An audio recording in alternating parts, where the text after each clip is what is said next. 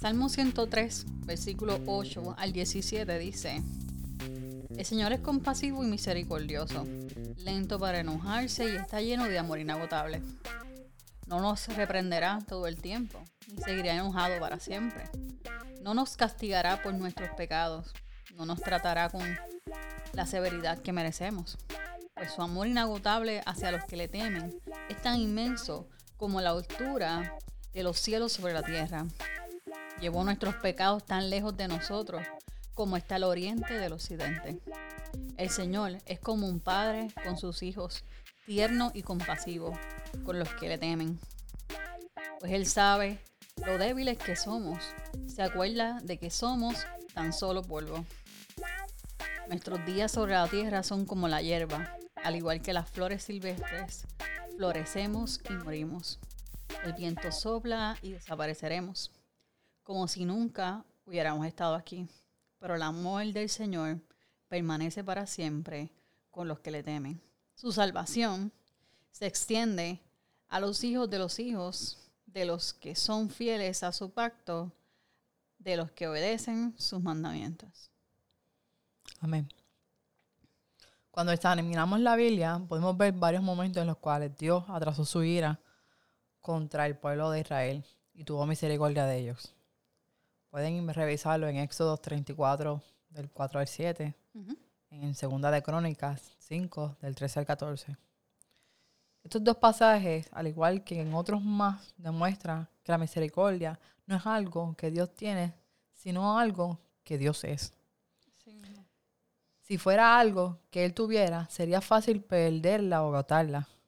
Podría variar, ser más o menos misericordioso. Eso sería gracioso. Pero como Él es misericordia, debemos recordar que entonces la misericordia es algo increado. Ah, como ves que no es creado. Esta clase de misericordia no tuvo origen. La misericordia de Dios siempre existió, porque la misericordia es lo que Dios es y Dios es eterno.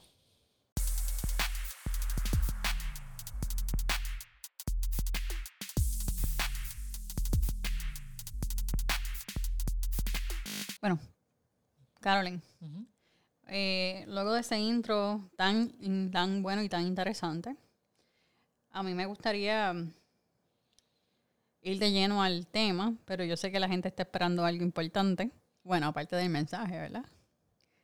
La receta. Claro. Pues mira, hoy es una receta corta, pero facilita. Hoy vamos a hacer un afogato, que es expreso y una bolita de mantecado de vainilla encima. Mmm. Pero eso tiene como dos sabores ahí. Sí, hay uno que es eh, amargo. dulce y amargo. Exactamente. ¿Y por qué escogimos hoy el afogato? Porque el afogato me recuerda el tema de hoy, la misericordia. Amén. Este atributo de Dios tan brutal que acabamos de explicar en poquitas palabras en este intro es dulce y amargo. Y vas a ver por qué. Pero vamos a empezar por el lado amargo, ¿qué te parece? ¿Sí? Quiero hacer la salvedad, ¿verdad? Y mencionar que aunque existe la creencia de que en el Antiguo Testamento es un libro de severidad, de ley, y el Nuevo es un libro de ternura, gracia y todo es paz y amor. Sí, amor. en el Antiguo Testamento se menciona cuatro veces más la palabra misericordia. ¿Cómo va a ser? Que en el Nuevo, que en el, Nuevo Testamento, me confundí. Tenemos que siempre tener presente que Dios en el Antiguo Testamento es el mismo Dios del Nuevo Testamento. Porque a la gente le gusta decir como que tenemos dos dioses o algo así, un Dios que es todo ira y otro que es todo amor. Pero, si es el mismo, ¿verdad? Entonces, la mejor forma de explicar esto, y, no sé si a ti te parece, pero yo creo que se va a quedar corta, es que la bondad es la fuente de la misericordia. ¿A poco no? sí, ok. Pero, pero espérate. Ah. Estuvimos hablando del primer atributo de Dios, sí. la infinitud. Y estuvimos hablando del segundo atributo de Dios. Bondad. Y ahora vamos a estar hablando de el atributo. Misericordia. Es correcto. Pero la- la- de la misericordia no podíamos haber- hablar sin antes mencionar la bondad. Ujú, Entonces, cuando digo que se queda corta, es que en la manera que nosotros podemos entenderlo, recuerden que nosotros somos seres. Finitos. Exactamente. Y Dios es. Un ser infinito. Es correcto. Entonces, la infi- infinita bondad de Dios está demostrada a lo largo de la Biblia, lo hemos visto, lo estudiamos en el episodio anterior. Y la bondad de Dios se deleita de nuestro deleite. Se regocija con nosotros. Es correcto. Si estamos felices, está feliz. Exactamente. A Dios le gusta que estemos felices en Él. Un buen ejemplo de esto lo puedes enco- encontrar en Isaías 63, del versículo 7 al 9. Y esta vez no vamos a leerte todos los versículos porque queremos que los busques y hagas tus notas y todo eso. Tienes tarea. Pero de la buena. Miren, Él se deleita cuando nosotros nos deleitamos. Ya lo mencionamos, ¿no? Ujú. Él se angustia cuando nosotros nos angustiamos. Pero también quiero darte la parte que la gente usualmente no entiende. Y es que Dios no se deleita en el sufrimiento de sus enemigos. Podemos verlo en Ezequiel 33, 11. En Ezequiel 33, 11 dice, tan cierto como yo vivo, dice el Señor soberano, no me complace la muerte de los perversos. Solo quiero que se aparten de su conducta perversa para que vivan. Arrepiéntanse, apártense de su maldad, oh pueblo de Israel. ¿Por qué habría de morir? Pues son, hicimos una pausa a la tarea en este porque me, me gusta como lo dice Ezequiel. Entonces, cuando hablamos de la misericordia, podemos o tenemos que verlo. Yo, yo diría no, no podemos, tenemos, tenemos que verlo en diferentes aspectos, ¿verdad? Y estos son solamente en el Antiguo Testamento. ¿Por qué? Porque la gente tiende a hablar de la misericordia y mira el Nuevo Testamento. Pero ya hablamos que ¿cuántas veces se menciona más? Cuatro veces. Exactamente. Entonces, según el Antiguo Testamento, los define de esta manera. Inclinarse bondadosamente hacia alguien inferior, sentir piedad por alguien y ser activamente compasivo. Oh. Y es que se compadece activamente del sufrimiento de los hombres. Así es Dios. Un buen ejemplo de esto está, para que lo busquen después, En Éxodo. Eh, Éxodo 2, versículo 23 al 25. Entonces, aquí tenemos algo clave, Carolyn. Y es que cuando Dios se compadeció, oyó los gemidos. Recordó su pacto, miró su sufrimiento y se compadeció de ello e inmediatamente descendió a ayudarlo. Esto también sucede y gracias a Dios que sucede. Ujú. Porque lo vemos en Marcos 6, 34 y 37. Ok, el Marcos 6, 34 dice, cuando Jesús salió de la barca, vio la gran multitud y tuvo compasión de ellos, porque eran como ovejas sin pastor. Entonces comenzó a enseñarle las cosas. Compasión, gracias. Y como pueden ver, eh, y como, ¿verdad? No quiero, quiero, quiero seguir pendiente a la, nuestra asignación de que ustedes mismos busquen los versículos. En el 37 pueden ver cuando Jesucristo se compadece de la multitud y les dice que le den de comer. Y es donde surge el milagro chulísimo de los panes y los peces. Ahí vemos la compasión de Dios del sufrimiento de la gente. Es correcto.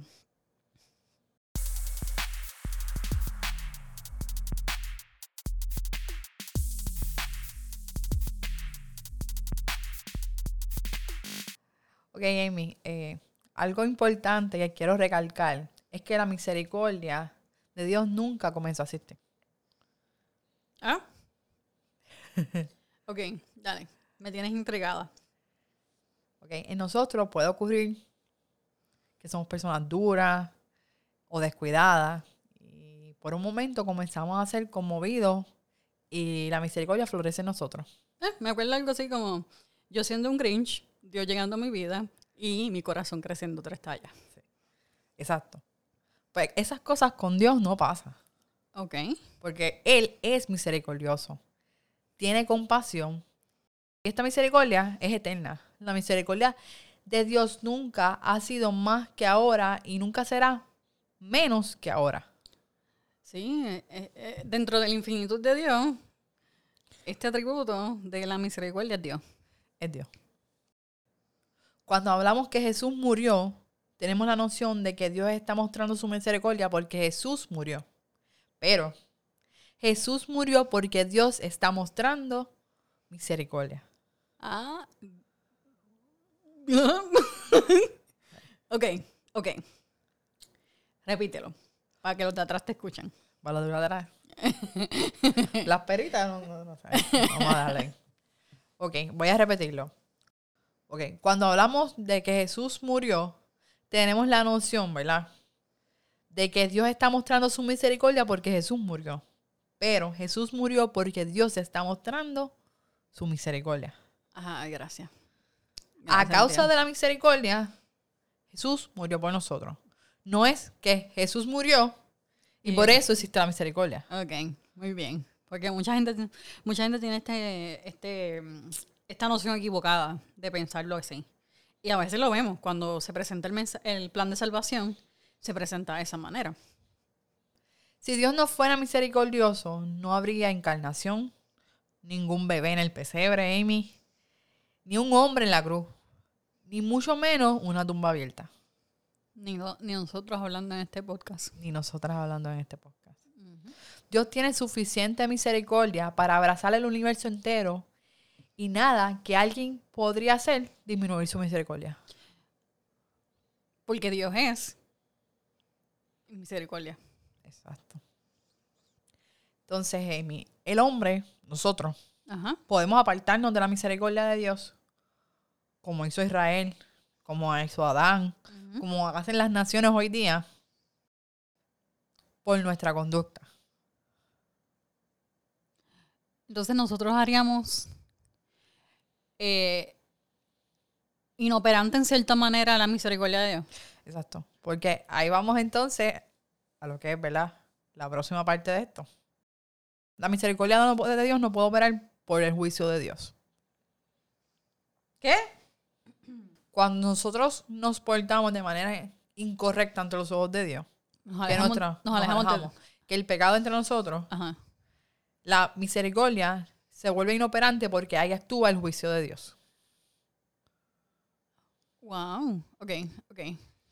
Voy a definir qué es el juicio. Ya, ayúdame, sí. El juicio de Dios es la justicia de Dios confrontando la injusticia moral y la iniquidad. Ah, makes sense. ¿Ves aquí la- las diferencias? Sí. Ahora te voy a dar qué es la misericordia. Ok. Entonces, ¿verdad? la misericordia es la bondad de Dios confrontando la culpa y el sufrimiento humano. Wow. O sea que, que, que literalmente no, Nos volvemos nos a arrepentimos, volvemos a, a Dios. Es cuando Dios escucha. Entonces, cuando este atributo to- vuelve a, a, no sé, a mirarnos. Hace el operante. Ok, ok. Cuando actuamos en injusticia moral e iniquidad, hacemos inoperante la misericordia. Pero cuando nos arrepentimos, la misericordia se vuelve operante en nosotros. Sí, porque realmente cuando estamos haciendo las cosas mal, pues no estamos acercando a Dios a nosotros. Lo que estamos es alejando. Y como la misericordia es, su, es el mismo, o sea, él no, no, hay, no hay forma de que se contradiga él mismo, pues le estamos alejando la misericordia de nosotros. Entonces, esto me acuerda mucho a Segunda de Crónicas 7:14. Ok, yo lo tengo. Sí. Pero si mi pueblo, que lleva mi nombre, se humilla y ora, busca mi rostro y se aparta de su conducta perversa, yo oiré desde el cielo, perdonaré sus pecados y restauraré su tierra. Amén. Eso lo usan mucho. Pero tú sabes que sí, lo he visto mucho, que cuando algo malo está pasando en un sitio, qué sé yo, pues la gente utiliza este versículo. Pero desde el punto de vista donde tú acabas de decirlo ahora mismo, de que cuando nosotros estamos haciendo las cosas al garete Ujú. y Dios, su misericordia, literalmente se vuelve inoperante en nuestras vidas, porque entra el juicio. Ahí es lo que está hablando es eso. O sea, literal. Y no sé si le había pasado esto a ustedes, pero a mí me pasó. Ahora mismo. Like, literal, esto no está escrito en ningún lado. Ujú. Pero ese versículo acaba de tener un nuevo sentido para mí. Así mismo es. Sí, porque es un, es un claro ejemplo de... Y, y estamos en Crónica, si te fijaste, empezamos con Crónica, que tiene la asignación. Ajá. Así que el libro de Crónica en realidad es bien, bien interesante porque puedes ver a lo largo de todo el libro de Crónica cómo la misericordia de Dios opera. Sí, sí. La ¿no? misericordia y el juicio, ambos. Sí, ambos, sí. Pero es interesante, de verdad que sí. Entonces, Amy, todos somos destinatarios de la misericordia de Dios. O sea que todos, to- to- a, a la misericordia de Dios va dirigida a todos nosotros. A todos nosotros. La misma no comenzó a operar en nosotros en el minuto que nos arrepentimos. No, esto no pasó así. ¿No? Ok, explícame. La misericordia opera todo el tiempo, como dicen las Mandataciones 3.22. Eh, Lo voy a buscar. El fiel amor del Señor nunca se acaba. Sus misericordias jamás terminan. Entienda que la manera en que nosotros llegamos a los pies de Cristo fue un acto de misericordia del Padre. Cuando usted estaba en pecado, Dios tuvo compasión de ustedes. Eso toma un sentido tan brutal. O sea, este, ¿cómo te puedo decir, Carolyn? Podemos ver la misericordia de Dios en nuestras vidas porque Dios tuvo misericordia con- por nosotros. Desde antes que existiéramos. Ajá. ¿Sabes? Yo no sé, a mí ahora mismo yo lo estoy diciendo y vamos a tener que parar porque yo estoy casi llorando. Porque la verdad es que, que cada día me sorprendo de, de este regalo inmerecido que es la salvación y conocer cada vez los atributos que Dios tiene, ¿verdad? Y cómo esos atributos me consideran a mí desde el- la fundación del mundo, quizás desde antes. Brutal. Desde, desde antes, porque Dios es infinito. Dios no tiene principio, no tiene fin. Así de misericordioso es Dios. Dios es misericordia. En 2 de Pedro 3.9. Lo tengo aquí. En realidad, no es que el Señor sea lento para cumplir su promesa, como algunos piensan. Al contrario, es paciente por amor a ustedes. No quiere que nadie sea destruido, quiere que todos se arrepientan. Y aquí vamos, Amy. La pregunta que nos podemos hacer. ¿Puede la misericordia cancelar el juicio? No. La misericordia no puede cancelar el juicio por sí sola. Solo mediante Jesucristo, la expiación. Así mismo es. Recuerden que la justicia ve la iniquidad, por lo tanto llega el juicio, pero la misericordia llevó a Cristo a la cruz. Y por lo tanto tenemos perdón. Tenemos ese estén brutal. A veces pienso que esto es un poquito difícil de entender porque yo misma estudiándolo y leyendo y todo eso contigo, Carolyn, me, me voy en estos loops y los que me conocen saben que yo voy me, me, me- me desaparezco. Pero sí podemos decir algo contundentemente. Y es que la infinita bondad de Dios se muestra en su infinita sabiduría. Al idear este plan brutal por medio de la segunda persona de la Trinidad, encarnada en un hombre, que murió a fin de que pudiera satisfacer la justicia de un Dios justo, mientras que la misericordia rescataba al hombre por el que murió. Amén. Eh, eso es la, el resumen de cómo funciona todo esto de manera, es una manera perfecta. O sea, no hay plan imperfecto en Dios. Eso no existe.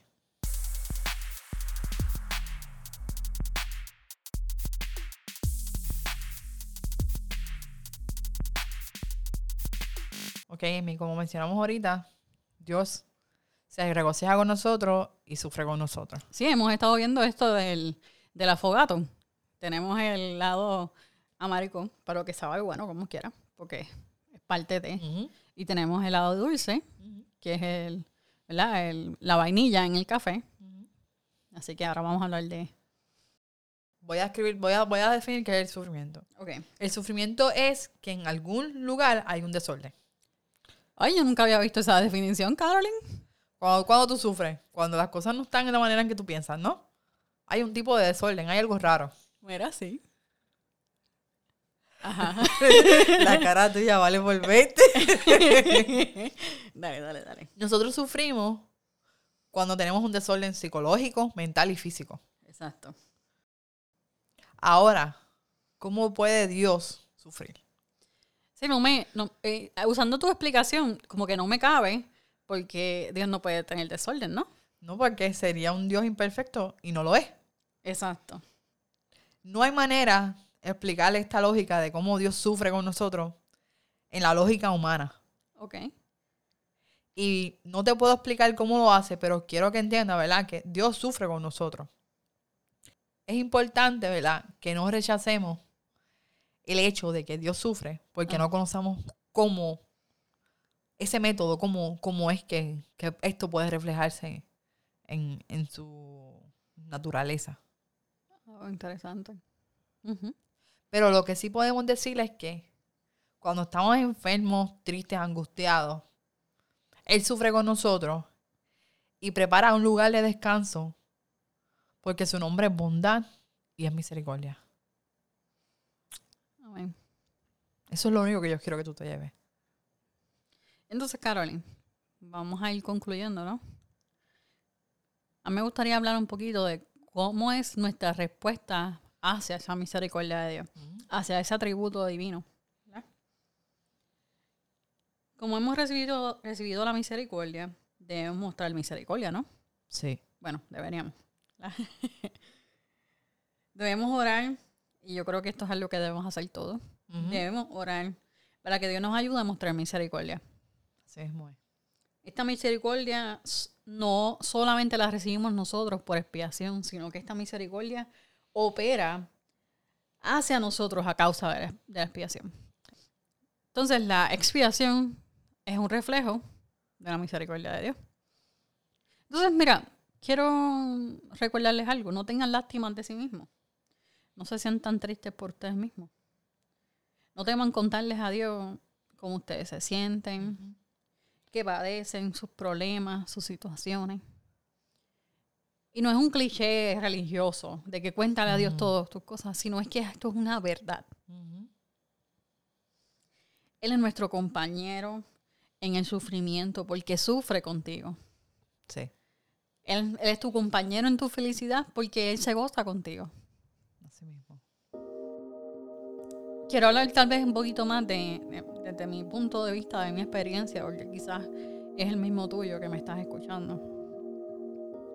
A veces nosotros vemos y hemos servido a Dios toda nuestra vida, pero lo vemos como eh, un Dios lejano.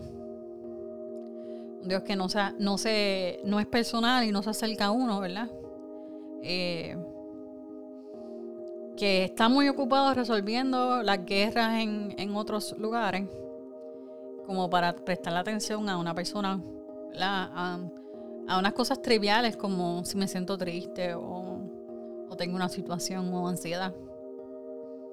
Pero quiero decirte algo que, wow, todos los días lo aprendo. Y alguien por aquí me lo, me me lo- recuerda todos los días. Esa Carolyn. Es que Dios, Jesucristo, conoce nuestros dolores. Él más que nadie conoce lo que es pasar por dolores físicos, por situaciones mentales, donde tu- la ansiedad quizás puede hablar por ti. Él más, él más que nadie conoce la tristeza, lo que es ser engañado, lo que es que le te den un, un puñado por la espalda, ¿verdad? Una puñalada. Más que nadie. Pero mira esto. Él pasa por todo eso para que tú entiendas que Él está familiarizado con tu sufrimiento. Y ahora, ahora está sentado a la diestra. Coronado en gloria. Y sabes que es lo más brutal, que está por regresar. Amén. Dice en Apocalipsis 5:12, digno es el Cordero. Él no nos ha olvidado y no ha olvidado los clavos en sus manos, las lágrimas y los sufrimientos y los gritos. Él sabe todo de ti, todo de mí y aún así nos ama. Amén. Quiero que te lleves como conclusión de este episodio, este versículo bíblico de Hebreos 4, del 14 al 16. Dice, por lo tanto, ya que tenemos un gran sumo sacerdote que entró en el cielo, Jesús, el Hijo de Dios, aferrémonos a lo que creemos. Nuestro sumo sacerdote comprende nuestras debilidades, porque enfrentó todas y cada una de las pruebas que enfrentamos nosotros. Sin embargo, Él nunca pecó. Así que acerquémonos con toda confianza al trono de la gracia de nuestro Dios. Allí recibiremos su misericordia y encontraremos la gracia que nos ayudará cuanto más la necesitemos. Y en este episodio nos vamos a, nos vamos a hacer una oración, porque rapidito tenemos otro episodio. Sí, sí, sí. Pero si queremos concluirlo con esto. A.W. Tozer nos dice, la misericordia de Dios es un océano divino, un torrente infinito e insondable. Sumerjámonos en la misericordia de Dios y aprendamos sobre ella. Hasta ahorita. Nos vemos en Un un segundo.